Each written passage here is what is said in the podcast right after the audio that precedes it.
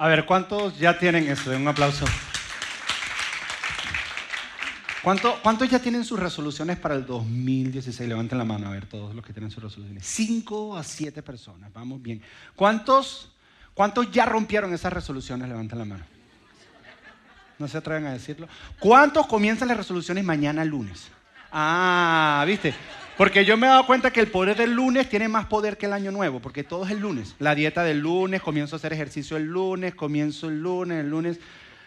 Y estamos en una época del año donde es muy normal caer en esto de, resoluciones, de borrón y cuenta nueva. El, jueves en la noche estábamos cenando en familia y me puse a hablar con mi hijo Mateo, nueve años, y le dije, ¿cuáles son tus resoluciones para este año? Nuevo concepto para él en su manera de pensar. Y su resolución para este año, lo primero que me dijo era que yo le comprara algo. Yo le dije, no, tú no tienes claras las resoluciones.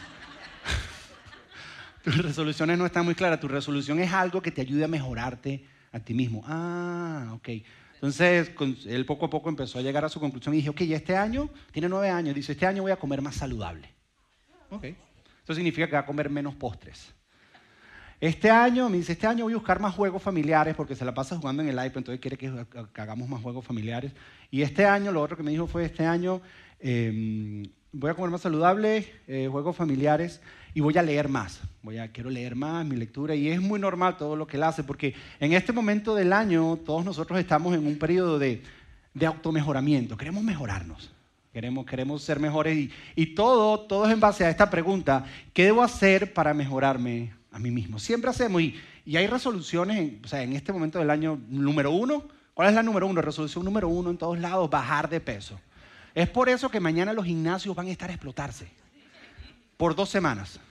Porque eso es lo que duran, dos semanas. Si tú eres de los que vas al gimnasio todo el tiempo, mañana cuando vayas al gimnasio va a ir un montón de gente y tú vas a decir, ¿y esta gente nueva quién es? No, no son nuevos. Ellos van solamente en enero. Ellos no son nuevos. Ellos pagan todo el año para ir las dos primeras semanas de enero al gimnasio. Segunda resolución es, eh, quiero, quiero leer más, quiero aprender más, quiero hacer gimnasio, quiero comer más saludable. Otra cosa que está, está muy de moda ahorita para principio de año, que lleva varios años se de moda, vitaminas. Gente empieza a comprar suplementos vitamínicos y comienza diferente. Hay alguien que se ríe porque le cayó. empieza a comprar vitaminas y se explota. Y, y todo esto está bien. Todo lo que es automejoramiento. Yo soy de eso. Yo llevo un mes estudiándome un nuevo sistema de, de manejar tiempo para aplicarlo durante este año porque creo que no fue lo suficientemente efectivo el año anterior. Entonces estoy analizando y estoy estudiándolo. Yo soy pro mejorarnos. Yo soy de ese sentir. Es más, las series anteriores que hemos dado de principio de año, el enfoque ha sido eso. ¿Cómo puedes lograr tus metas? Yo soy de ese sentir, yo soy de ese pensar. Yo creo que es parte del diseño de Dios en nosotros. Dios dice que la senda de los que lo siguen a Él, el camino del que lo sigue a Él es como la luz de la aurora que va creciendo en aumento. Dios espera que nosotros crezcamos. Y yo creo que eso está bien y yo creo que ver nuestras metas en base a esta pregunta está bien. Pero este año quisimos hacer algo un poco diferente y vamos, vamos a analizar una pregunta diferente. Una pregunta que es mucho más importante que esta pregunta. Una pregunta que tiene la capacidad de transformarnos mucho más que esta pregunta. Pero hay una advertencia, esta pregunta nos va a incomodar bastante. Es de esas preguntas que te incomodan. Es más, nos incomoda tanto que vamos a hablar de esta pregunta por tres semanas, para que luchemos con ella y que empiece a tocar nuestras vidas y empiece a impactar nuestras vidas de una manera. Pero te aseguro, cuando lleguemos a la tercera semana y apliques la respuesta a esta pregunta, te aseguro que vas a tener el 2016 un año que realmente va a transformar tu vida. Yo lo creo, pero es una pregunta diferente a esta. Ahora, para llegar a esta pregunta, vamos a hacer algo que por lo general no hacemos aquí en Iglesia Doral. Y es que vamos a leer un capítulo completo de la Biblia. Sí, aquí sí leemos la Biblia, pero no leemos un capítulo completo. Vamos a leer un capítulo entero de la Biblia. Por lo general nosotros hablamos del contexto, leemos uno, dos, tres versículos y tratamos de sacar un principio de ahí y sacarlo. Bueno, vamos a leer un capítulo completo y al final, al final vamos a leer esta pregunta y cómo esta pregunta incomoda nuestras vidas. El capítulo está en un libro del Antiguo Testamento y es la vida de un hombre llamado Nehemías. Ahora, Nehemías, Nehemías era un líder judío que hizo algo extraordinario por el pueblo de Israel. Es más, lo que hizo fue tan extraordinario que antes de que la Biblia judía se pusiera junto, porque esto ocurrió incluso antes de que la Biblia judía se pusiera junto, los líderes judíos, cuando fueron a poner la Biblia judía juntos, dijeron, tenemos que poner parte de la vida de Nehemías como parte de nuestros escritos sagrados. Y entonces eso se convirtió en lo que es el Antiguo Testamento, se unió al Nuevo Testamento y por eso nosotros lo tenemos hoy en día. Es un libro donde no ves muchos milagros. El libro de Nehemías es un libro donde ves muchos liderazgos. Es más, te recomiendo que lo leas. Si tu resolución de años voy a empezar a leer la Biblia, lee Nehemías. Es un libro donde ves mucho liderazgo, mucha disciplina, mucho trabajo duro y muchos principios de liderazgo. Ahora, para que entiendas un poco el contexto de lo que ocurre, esto en Nehemías, él escribió esto justo despuesito de lo que se conoce como el exilio judío. ¿Qué es el exilio judío? Un poco de historia para que podamos entender qué es lo que está pasando. En el año 605 a.C., el imperio de Babilonia toma control sobre Israel. ¿Y qué hace? Los anula completamente y los manda y los esparce por diferentes lugares. El imperio de Babilonia y comienza a agarrar los mejores líderes. Ahí es donde vemos la historia de Nabucodonosor con Daniel. Y vemos diferentes historias porque el imperio de Babilonia tomó control de Israel y los esparció por todas las naciones. Ahora, 70 años más tarde, llega el imperio persa. Y el imperio persa toma control de todo el imperio de Babilonia. Los babilonios salen corriendo, se ven algunos judíos con ellos. Se ven algunos judíos con ellos, pero quedan algunos judíos ahí. Y entonces el imperio de Babilonia, ahora el imperio persa tiene control y el imperio persa tiene un emperador que es el emperador sirio. El emperador sirio se hace la pregunta y dice lo siguiente, dice, una pregunta, ¿por qué hay tantos judíos esparcidos por todo el imperio? ¿Saben qué? Ya hace un decreto. Ciro dice, todos los judíos que han sido esparcidos por el imperio de Babilonia, ahora este es un nuevo imperio, ahora pueden regresar a sus casas. Y Jerusalén, los judíos dicen sí, y empiezan a regresar todos a Jerusalén a restablecer la ciudad.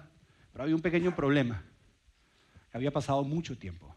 Y los mejores líderes se los había llevado a Babilonia. Y estaban teniendo problemas. Y 30 años más tarde es que leemos de Nehemías. Ahora, de Nehemías, nosotros no sabemos si Nehemías había ido alguna vez a Israel si conocía a Judá o si conocía Jerusalén, no sabemos nada. Una, de las cosas que, que sí sabemos de Nehemías es que trabajaba para un rey persa que se llama Artajerjes, a lo que les quiero dejar saber que ahí sale mi nombre, Jerjes, para que les quede claro, sí está en la Biblia. Mi esposa dice que por qué se comieron la parte de Arta, porque ella está harta de Jerjes, pero ya eso es parte de otra historia. Para los que no saben, mi primer nombre es Jerjes, sí, es Jerjes. Y sale de aquí, es un nombre bíblico, yo soy un hombre espiritual. Y era un emperador de Persia. Y él trabajaba para él. Y mientras estaba para, trabajaba para él, lo que hace Nehemías es que comienza a mantener un diario de toda su vida. Y lo que vamos a leer hoy, que se convirtió en la parte de las escrituras sagradas del pueblo judío, es el diario de Nehemías. Es como si él estuviera un journal.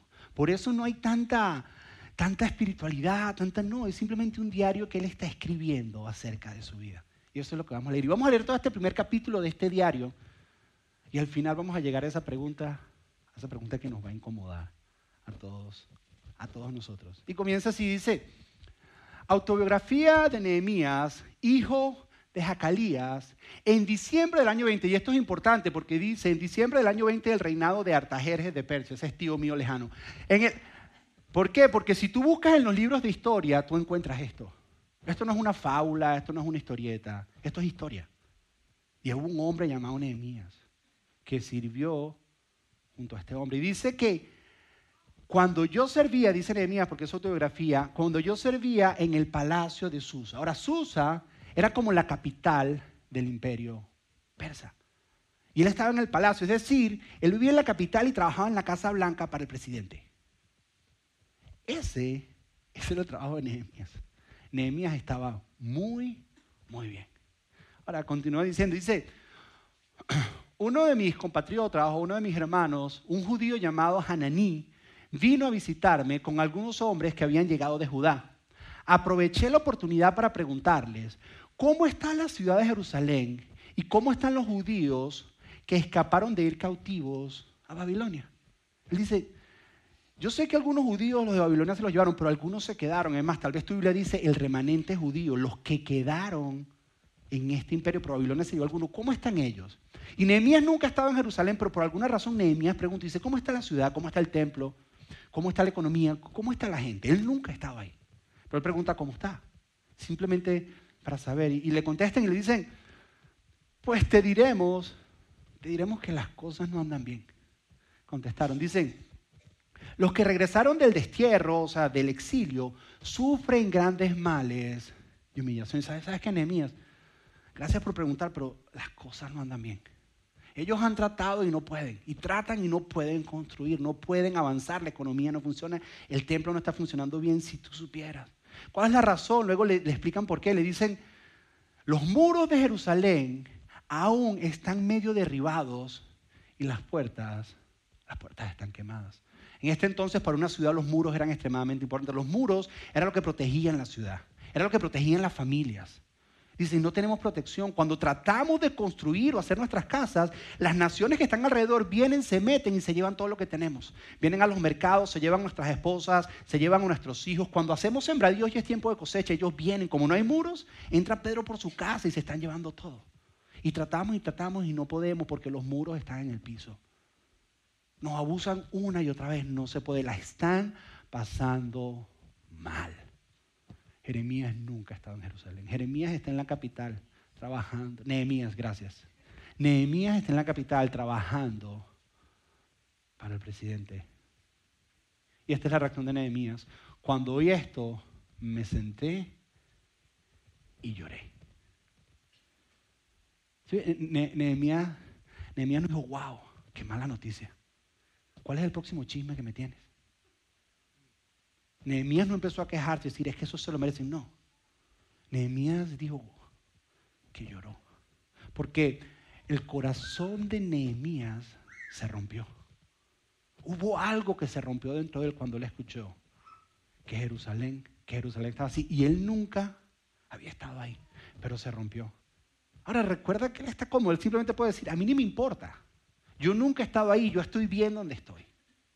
Yo no necesito, o sea, no necesito sentirme así, pero dice que su corazón se rompió, dice que lloró, porque algo dentro de él se rompió. Luego, luego continúa diciendo, dice, durante varios días ayuné. Hay otras versiones que dicen, hice duelo, hay un tipo de ayuno que es duelo. Es como cuando tú estás tan triste que pierdes el hambre. Dice, durante varios días ayuné y oré así al Dios del cielo. Y ahorita Nehemías va a escribir la oración que él hizo a Dios en su diario. Ahora, esta oración es espectacular. Cuando yo la leo cada vez, siento intenciones de desviarme y enseñar otra cosa completamente diferente. Pero voy a tratar de mantenerme dentro del contexto que tenemos, porque la oración está llena de implicaciones para nosotros.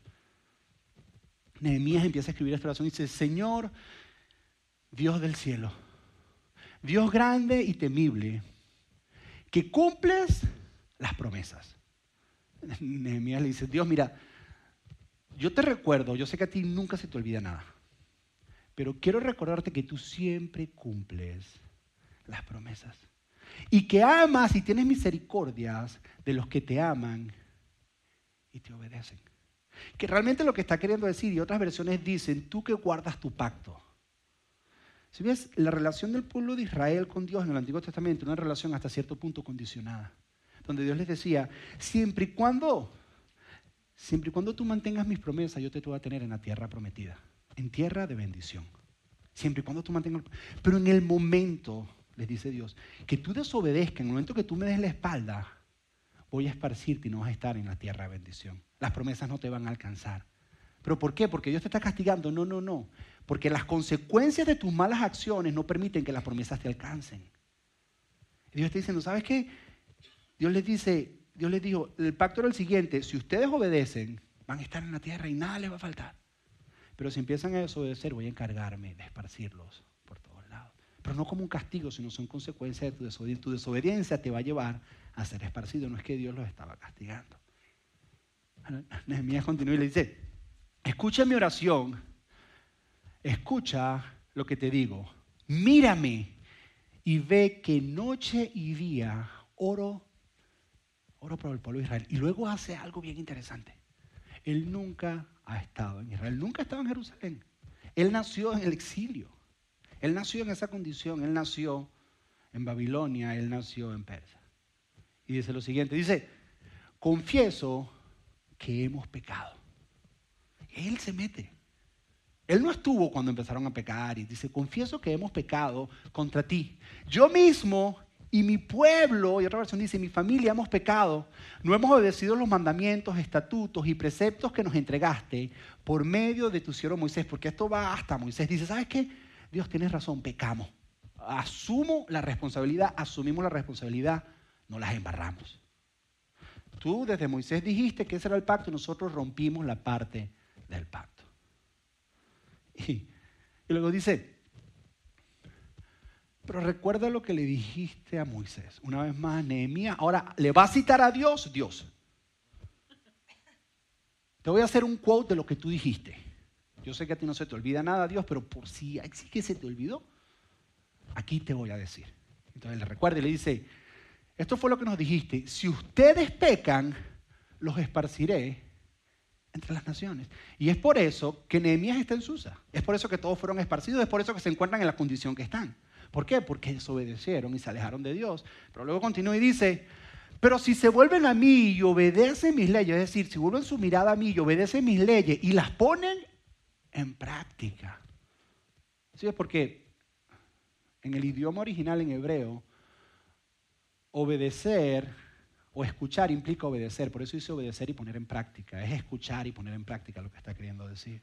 Dice, si las ponen en práctica, dice, aún de los rincones más lejanos del universo, si ustedes se vuelven a mí ponen en práctica, a donde hayan sido llevados, los haré regresar a Jerusalén. Porque Jerusalén es el lugar que he escogido como mi lugar de residencia. Dice, aún, o sea, si ustedes cometieron lo peor y fueron a lo peor, lo peor, pero si se vuelven a mí y empiezan a obedecer, yo los traigo de regreso. Y aquí un paréntesis, si tu vida es un desastre porque desobedeciste a Dios, no importa en qué condición te encuentras, si usted volteas a Él y comienza a obedecer, Él te va a traer de regreso a los planes que Él tiene para ti. Y eso es lo que les dice. Ahora, luego, continúa diciendo y les dice, nosotros somos tus siervos, somos el pueblo que rescataste con gran poder. Dice, ¿te acuerdas de Egipto? ¿Te acuerdas del faraón, las plagas y todo eso? ¿Te acuerdas? Bueno, pero ahora estamos, es cierto, pecamos, cometimos nuestro error, nos estamos haciendo responsables, pero estamos mirando nuevamente hacia ti, estamos comenzando a obedecerte y tú prometiste que nos traerías de regreso y nos harías una vez más una nación. Esa fue, esa fue tu promesa. Luego dice, escucha mi oración, escucha la oración de quienes se deleitan en darte gloria y honra. Y luego Nehemías hace algo bien específico, que muchos de ustedes no saben que está ahí en la Biblia. Algo bien específico que por mucho tiempo se nos ha enseñado a nosotros que seguimos a Jesús que esto es pecado. Algo bien específico. Mira, mira lo que dice Nehemías. Dice, te ruego que me permitas tener éxito. Pero ¿sabes qué, Dios? Te ruego que me permitas tener éxito cuando me presente ante el rey con mi petición. Haz que el rey me atienda y me trate bien. Ayúdame a encontrar favor delante del rey. ¿Por qué? Porque Nehemías estaba a punto de hacer algo muy peligroso. Nehemías, recuerda, he's living the life. Él está en Susa, en la ciudad capital de todo el imperio, trabajando en la Casa Blanca, trabajando para el presidente, está en zona de comodidad, tiene todo lo que quiere, tiene todo lo que necesita, no le hace falta nada, come tres veces al día, está seguro. Y se va a acercar delante del rey y le va a decir, hey rey, quiero pedirte un favor. Necesito que me des unas vacaciones indefinidas y pagas. Eso es lo que le va a decir el rey. Dame unas vacaciones indefinidas y pagas porque voy a ir a Jerusalén a restablecer la ciudad y a reconstruir los muros. Ahora, esto es muy peligroso en esta época. Porque en esta época tú no le pedías nada al rey, el rey era el que te pedía a ti. Nehemías corría el riesgo no solo de perder su trabajo, de perder su vida. Y, atención, y Incluso si el rey le decía que sí, estaba haciendo un gran sacrificio. Porque estaba dejando una zona donde él estaba cómodo para ir a un lugar donde no hay ni paredes. Ni paredes. Pero Nehemías, como su corazón estaba roto, se sintió en la obligación de hacer algo. Porque algo, algo había roto su corazón. Y dijo, yo tengo, no me puedo quedar con manos cruzadas, tengo que hacer algo. Y luego termina con una frase que es muy importante, porque esta frase es lo que nos va a unir todo al final. Dice, yo era entonces copero del rey. Yo me iba a presentar delante del rey, pero la razón es porque, porque yo era copero del rey y podía presentarme y decirle para hacer eso. Ahora, Nehemías hace eso porque algo, algo rompió su corazón. Ahora, aquí es donde está la pregunta que te quiero hacer, que yo creo que tiene la capacidad de cambiar tu vida. Es una pregunta que nos va a incomodar. Es una pregunta que vamos a estar hablando por tres semanas. ¿Están listos para la pregunta? ¿Están listos? ¿Están seguros? Diga, ¿estamos listos? Que esta es la pregunta. ¿Qué te rompe el corazón? ¿Qué te rompe el corazón? ¿Qué es eso? ¿Qué es eso que te mueve por dentro, que tú quieres ignorar? Que, cuando tú lo ves, tú dices, o sea, a tu alrededor. Estoy hablando en tu comunidad, en tu vecindario. Situaciones que ves en las familias, en niños, necesidades que ves a tu alrededor, en colegio, en sistemas. ¿Qué te rompe el corazón? Que cuando tú lo ves, tú dices, ya, espérate, pero eso no está bien. Y quieres hacer algo, pero tú dices, no, no, yo, yo no. Yo, yo, yo no puedo. Yo, no tengo el dinero, yo, yo no soy, soy muy joven, soy muy viejo. Y le oras a Dios para que envíe a alguien. No, Dios envía a alguien. ¿Qué te rompe? ¿Qué te rompe el corazón? Porque yo creo que está bien que abordemos el 2016 diciendo, ¿cómo puedo hacer para mejorarme a mí mismo? Pero yo estoy proponiendo, aquí en Iglesia ahora le estamos proponiendo algo diferente. ¿Qué tal si el 2016 lo abordamos con esta pregunta? ¿Qué puedo hacer para mejorar mi entorno? No a mí mismo. ¿Qué puedo hacer para mejorar el mundo a mi alrededor? ¿Qué puedo hacer para mejorar los ambientes donde yo estoy, mi trabajo, mi vecindario, mi comunidad? Porque hay cosas que me rompen el corazón, que yo necesito hacer algo, que yo necesito hacer algo al respecto. Porque hay un principio, una realidad que todos nosotros sabemos, que es la siguiente, que si de verdad quieres convertirte en una mejor persona, tienes que hacer algo para mejorar el mundo. Si en realidad tú quieres ser una mejor persona, hay algo que tú tienes que hacer para mejorar el mundo. Si en el 2016 quieres ser una mejor persona al final del 2016, tienes que hacer algo para mejorar el mundo, para mejorar tu entorno. ¿Qué te rompe el corazón? ¿Qué es eso que ese artículo que lees dos veces y no lo puedes creer? Ese comercial de televisión que cuando lo ves tú sientes que algo en tu corazón que, que rompe tu corazón. Ponte a pensar, ponte a pensar. Las personas que tú más admiras y que más inspiran tu vida, las personas de las que se escriben libros y biografías, las personas, las personas de las que se hacen películas en Hollywood acerca de sus vidas, no son las personas que salieron de deudas, ni las personas que mantenían el peso ideal que tenían que tener y que estaban flaquitos. Son las personas que trajeron un cambio al mundo. Las personas que cambiaron el mundo. Y tal vez no el mundo completo, pero tal vez cambiaron el mundo de alguien. Y yo soy de los que creo que todos los que estamos aquí tenemos el potencial de cambiarle el mundo a alguien. Si escuchamos eso que rompe nuestro corazón, que rompe tu corazón. Y si tú decides este año no hacerlo y no ir por esta pregunta y tal vez el 2016 al final vas a estar más delgado y sin deudas, que ojo, yo no estoy diciendo que eso está mal, yo estoy diciendo que eso es importante. Yo creo que muchos aquí tenemos que perder peso. Digo tenemos porque me incluyo. Y no estoy mirando, estoy mirando para allá.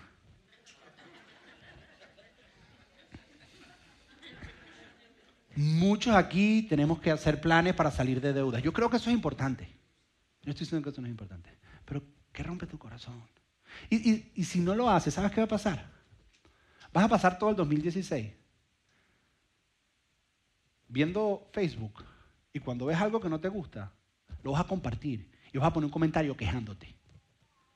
Y vas a empezar a quejarte. Y vas a ver la televisión y vas a empezar a echar la culpa al presidente, al Congreso, al pastor, porque los pastores siempre tienen culpa de algo. A empezar a echar culpa a todo el mundo. Y vas a empezar a quejarte y quejarte y quejarte y quejarte. ¿Y sabes qué me he dado cuenta yo? Que las personas que se quejan no cambian nada. Porque la queja no produce cambio. La queja nos engaña a nosotros pensando que estamos haciendo algo porque nos estamos quejando pero realmente no estás haciendo nada. La queja no cambia nada. Entonces vas a llegar al fin del año y lo que vas a hacer es quejándote todo el año. Porque había algo que rompía tu corazón, que no hiciste nada al respecto de eso que rompía tu corazón. ¿Qué rompe tu corazón? Ahora, si tú no eres cristiano y tú no eres seguidor de Jesús, esto nos aplica a todos nosotros. Si tú eres de esos que estás explorando, es tu primera vez en la iglesia y tú dices, bueno, yo estoy viendo, me dijeron que esta iglesia es un poco diferente, que le iba a pasar bien, que hasta ahora le he pasado bien, me dijeron que es corto, espero que termines rápido, no sé, lo que sea por la razón que estás aquí. Y tú estás explorando y tú dices, bueno, no, 100% yo no creo todo lo que Jesús decía. Indiferentemente de si crees o no, esto es una realidad. Muchas personas, sin ninguna conexión al cristianismo, han hecho grandes cambios al mundo, sin haber leído Nehemías 1 porque algo rompió su corazón. Hicieron algo al respecto. Decidieron actuar. Y tal vez hasta ahí se te aplique esta enseñanza. Pero si tú eres seguidor de Jesús, es completamente diferente. Porque si tú eres de esos que decides seguir a Jesús, ya claro que significa seguir a Jesús, significa que tú haces dentro de tu mayor capacidad el esfuerzo de seguir y vivir de acuerdo a las enseñanzas de Jesús. Algo que nadie lo hace perfectamente, pero por lo menos estás tratando cada día de tu vida vivir de esa manera significa que tú tienes que estar conectado con algo que haga de tu mundo un mejor mundo, que haga de tu entorno un mejor entorno. ¿Por qué? Porque todas las enseñanzas de Jesús hacen eso. Porque la vida de Jesús produce eso. Es imposible seguir a Jesús sinceramente y de forma práctica y que tu mundo alrededor no mejore que tú no impactes positivamente la vida de otras personas, que no cambies el entorno en tu comunidad y en tu lugar de trabajo. Es imposible si tú sigues las enseñanzas de Jesús. Porque eso es lo que Jesús hacía. La enseñanza de Jesús era bien sencilla. Jesús decía que la devoción a Dios se mide en cómo tratas a los demás. Jesús dijo, ¿sabes qué? Tu amor a Dios, tu amor a Dios no se mide en cuántas veces vas a la iglesia, o cuántos golpes de pecho te das, o cuán lindo cantas en la iglesia, o cuántas veces vas. Su amor a Dios se mide en cómo tratas a los demás. Por eso dice, amarás a Dios y amarás a los demás. Y ambas están conectadas porque la manera en que amas a Dios es amando a los demás. Que iba en contra de todo este sistema religioso que hace unos meses atrás hablamos, donde nosotros pensamos que para ponernos a cuentas con Dios tenemos que ir a un lugar sagrado y ofrecer sacrificios, penitencias, lo que sea que tengas que hacer para ganarte el favor de Dios. Y mientras tú estuvieras bien con Dios, no te importa cómo tratas a los demás. Y Jesús dijo, no, no, eso no es así. Si tú quieres que Dios te preste atención, presta atención a la manera en que estás tratando a los demás. Porque si quieres llamar la atención de Dios, para Dios lo más importante es cada ser humano que ha pisado este planeta. Porque cada ser humano que ha pisado este planeta tiene la imagen de Dios en ellos. Que nuestro valor no es un valor adquirido, es un valor heredado.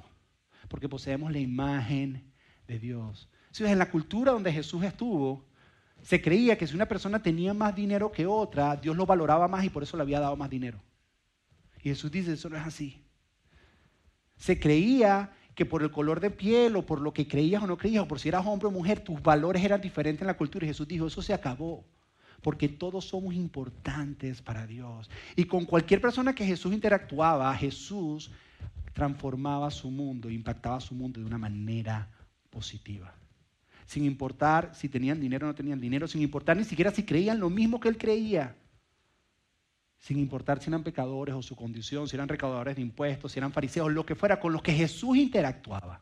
El mundo de estas personas cambiaba para una forma positiva. Y desde entonces los cristianos han hecho eso.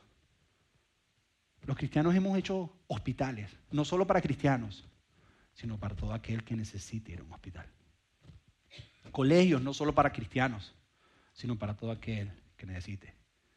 Shelters. En medio del movimiento de abolición de la esclavitud, ¿sabe quiénes estaban? Los cristianos. Porque nosotros creemos que todos valemos para Dios. Ahorita hay un movimiento que los cristianos se han encargado de traer a la superficie, que es el tráfico humano.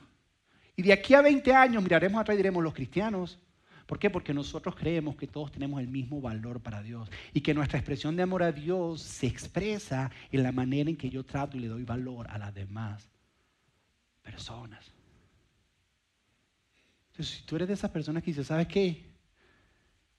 Yo decido seguir a Jesús. De alguna manera, tienes que entender que lo que rompe el corazón de Dios rompe tu corazón. ¿Y qué rompe el corazón de Dios? La necesidad humana. Cuando tú ves una necesidad, tu corazón se rompe, pero ¿sabes por qué? Es como Dios diciendo, eso que tú sientes, yo lo siento y estoy dejando que tú lo sientas, porque tienes que hacer algo al respecto. Yo les dije que les iba a incomodar la pregunta. Yo creo que el corazón de Nehemías se rompió por diseño divino. Dios hizo que se le rompiera el corazón para incomodarlo y él se viera obligado a hacer algo y no quedarse con brazos cruzados como muchos de nosotros. Y vemos las cosas en Facebook, entonces le hacemos compartir. Hacemos comentarios, ¿cómo está pasando esto? Qué horrible. Pero no hacemos nada. No hacemos nada. Entonces yo creo que Dios rompió el corazón de Nehemías por diseño. Es más, Nehemías no sabía que él era parte de una historia. Nosotros los cristianos creemos en lo que es que la historia se mueve de forma lineal, que hay un propósito en todo lo que Dios está haciendo y hay pasos y metas que Dios para llegar a un propósito. Nehemías era parte de una serie de eventos que Dios estaba haciendo, pero él no sabía. Él era simplemente parte de eso. Y cumplió un papel principal en esta serie de eventos, pero él era parte de esos eventos. O eventos que ocurrieron antes que él, él fue parte de eso y después de él. Por ejemplo, Nehemías no sabía que 70 años antes de él hacer lo que había hecho, el corazón de un hombre llamado Zorobabel se rompió y dijo, yo tengo que reconstruir el templo en Jerusalén. Y fue y reconstruyó el templo en Jerusalén. Después, 14 años antes que Nehemías construyera las paredes, el corazón de un hombre llamado Esdras se rompió. Dijo, yo tengo que ir a Jerusalén a volver a enseñar a estas personas a amar los mandamientos de Dios. Y restableció el funcionamiento del templo y les enseñó nuevamente a leer y a vivir de acuerdo a lo que Dios decía. Luego llega Nehemías, 14 años más tarde, y establece los muros que están alrededor y los establece y los organiza a ellos como nación. Y todo eso para que 444 años más tarde llegara Jesús a esa ciudad y a ese templo a proclamar quién era Él. ¿Por qué? Porque nuestra condición de pecado rompió el corazón de Dios en algún momento. Pero Dios no hizo como muchos de nosotros. Él no lo vio en Facebook, hizo compartir y se hizo la vista gorda. Dios hizo algo. Dios no solo tuvo compasión, Dios fue compasivo y actuó y envió a su hijo. ¿Sabes qué? Nehemías nunca entendió el impacto de lo que él hizo, porque Nehemías nunca entendió qué era lo que estaba en riesgo al tomar la decisión de hacer eso que rompía su corazón. Como ni tú ni yo entendemos, no tenemos ni idea del impacto que puede tener tu decisión de actuar sobre aquello que rompe tu corazón. Tú y yo no entendemos las vidas que pueden ser transformadas si tú y yo decidimos actuar sobre aquello que Dios ha permitido que rompa nuestro corazón. Tú y yo no entendemos las vidas que están en riesgo si tú y yo no hacemos algo. Yo conozco de esto de forma personal. Entonces, hace cuatro años atrás, un grupo de amigos nos juntamos y todos teníamos el corazón roto. Estábamos como Alejandro Sanz, teníamos el corazón partido. Ya alguien se la tenía que haber corrido el chiste ya. Y todos teníamos el corazón partido, estábamos con el corazón roto. Porque veíamos que personas genuinamente querían acercarse a Dios. Pero la expresión que había de la iglesia no permitía que muchas personas se acercaran a Dios. Nosotros dijimos, ¿cómo podemos hacer un lugar donde las personas puedan acercarse a Dios? Un lugar donde las dudas sean bienvenidas. Un lugar donde tienen que pensar, un lugar donde no sean reglas, donde no estemos obligando a las personas. Un lugar donde es fácil. Un lugar donde se pase bien, donde te puedas reír. Un lugar donde no haya religión. ¿Sabes qué? ¿Cómo podemos hacer? Porque teníamos el corazón roto. ¿Cómo podemos hacer una iglesia donde la gente de verdad quiera ir? Y no ponernos en culpabilidad de decirle que si no vas el domingo vas para el infierno. Sino que la gente genuinamente quiera pararse los domingos ir. Y nos hacíamos esta pregunta, ¿cómo podemos hacer un lugar o una iglesia o una expresión de la iglesia donde los hombres quieran ir?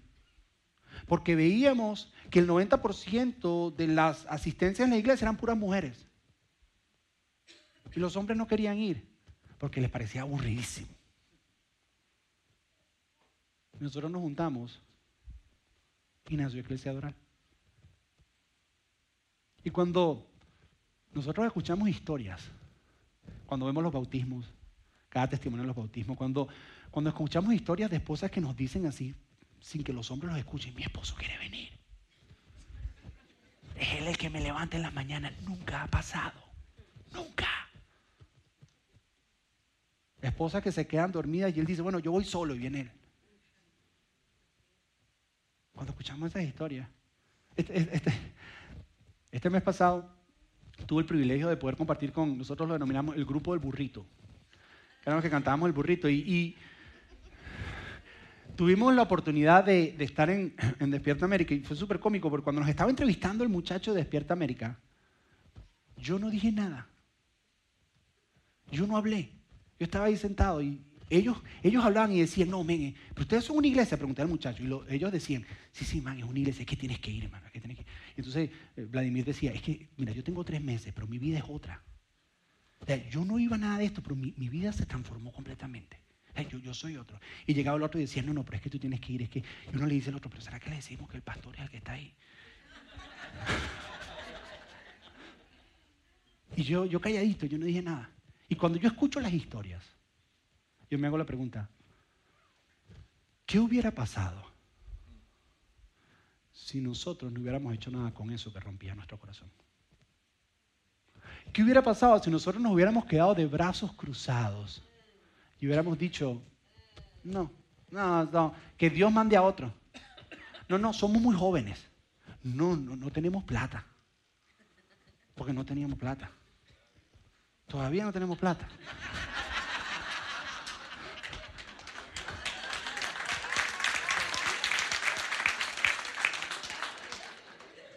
Y yo sé, yo sé que hemos cometido errores y sé que estamos descubriendo muchas cosas, pero también sé que cientos de personas, cientos de personas se han acercado más a Dios.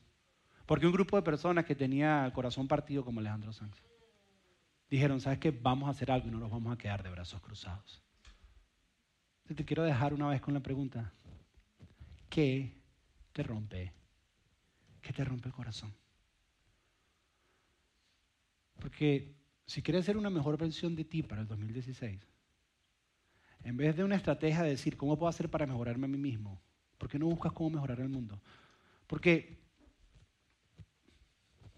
si quieres ser una mejor persona, haz algo para hacer de este mundo un mejor lugar.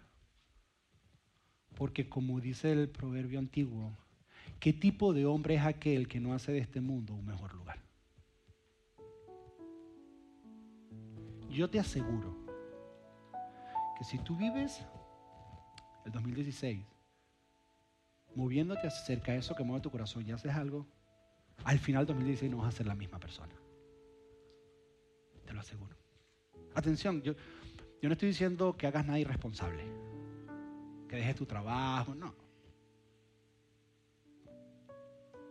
tampoco estoy diciendo que bajar de peso no está bien. Les repito, algunos de nosotros necesitamos bajar de peso.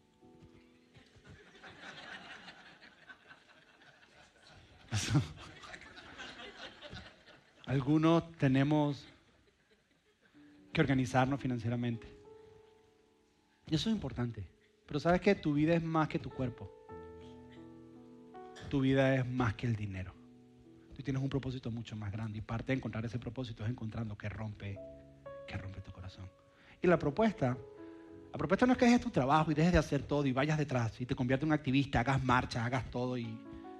No, la propuesta es que tal vez busca a alguien que ya está haciendo eso y únete. Tal vez hay una organización que ya lo está haciendo y únete. Por eso es que él dijo, en ese entonces yo era el copero del rey. ¿Qué está diciendo Nehemías? Esa era la oportunidad que yo tenía delante de mí eso era lo que podía hacer. ¿Qué oportunidad tienes tú delante de tú que puedas hacer?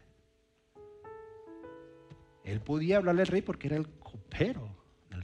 Pero si hubiera estado en otra condición, él hubiera hecho otra cosa de acuerdo a la condición y la posición donde él estaba. Donde tú estás, ¿qué puedes hacer? ¿A qué te puedes unir? ¿Qué organización? Hay algunos aquí de ustedes que yo sé que ahí hacen movimientos para recoger cosas para niños en Colombia o niños en diferentes, en México, en diferentes lugares. Y eso está bien. Y a eso es a lo que me refiero. Hay algunos que tienen una carga hacia la adopción, los procesos de adopción. ¿Qué carga y qué rompe corazón? Porque lo haga. Fíjate que yo no estoy diciendo ni siquiera. Hay algunos que, que ven lo que hacemos en la iglesia ahora y dicen, yo me quiero unir a lo que ustedes hacen. Aquí estamos. ¿Cómo puedo contribuir? Esto es lo que yo sé hacer. Aquí estamos. Pero yo no estoy diciendo esto para que vengan y empiecen a servir aquí en la iglesia. No. Yo estoy diciendo esto para que busques algo que rompe tu corazón. Porque cuando tú ves la necesidad humana, rompe tu corazón. ¿Cómo lo sé? Porque cada vez que hacemos la bendita caja de zapatos, ustedes se desbordan. Porque ustedes no pueden ver necesidad humana, porque dentro de nosotros conectamos con el dolor que hay en el corazón de Dios. ¿Qué es lo que quiero que hagas esta semana? Nada. Que simplemente te hagas esta pregunta que rompe, que rompe tu corazón. Y estate toda la semana tratando de preguntar a Dios, Señor, ¿qué es eso que rompe mi corazón? Para la próxima semana y la que sigue, tratar de descubrir cómo podemos hacer algo acerca de eso que rompe, que rompe nuestro corazón. Pero si tú el 2016 lo vives de acuerdo a hacer algo, es un pasito más. Yo no estoy diciendo que ahora seas el super radical. Lo que estoy diciendo es que deja de quejarte y comienza a hacer algo. Te aseguro. Yo creo que al final del 2016 vas a venir donde mí me vas a decir, Josué, fue un año completamente diferente. Cambié y mejoré. Porque la mejor manera la mejor manera de mejorar nosotros es haciendo un mejor mundo para otros. Créemelo. Eso lo vamos a ver la próxima semana. Cierra tus ojos y vamos a orar. Padre, gracias Dios. Gracias. Gracias por preservar la historia de Nehemías, Dios. Gracias por preservar esa condición y gracias por mostrarnos claramente cómo él se sintió obligado a hacer algo, por eso que por diseño divino rompió su corazón. Y acá vemos muchos de nosotros que, que hemos visto cosas y nuestro corazón muchas veces se ha roto y no hemos hecho nada, Dios. A veces nos hemos sentido que no tenemos la habilidad, no tenemos el tiempo, no tenemos, no tenemos el dinero. Somos muy jóvenes, no somos lo suficientemente expertos. Algunos pensamos que somos muy viejos, Señor. Pero permítenos durante esta serie cambiar la manera de ver las resoluciones y que nuestra resolución se convierta en una solución para la vida de alguien. Que nuestras metas no sean solo metas enfocadas en nosotros, sino que sean metas enfocadas en mejorar el mundo y el entorno donde estamos. Que eventualmente eso, eso nos va a mejorar Señor, incomódanos con esta pregunta y no nos permitas, por Dios, Dios, no nos permitas quedarnos de brazos cruzados. Enséñanos qué es lo que tenemos que hacer. Cada uno en nuestro lugar. Porque a cada uno de nosotros algo nos rompe el corazón. Lo pedimos en el nombre de tu Hijo Jesús. Amén.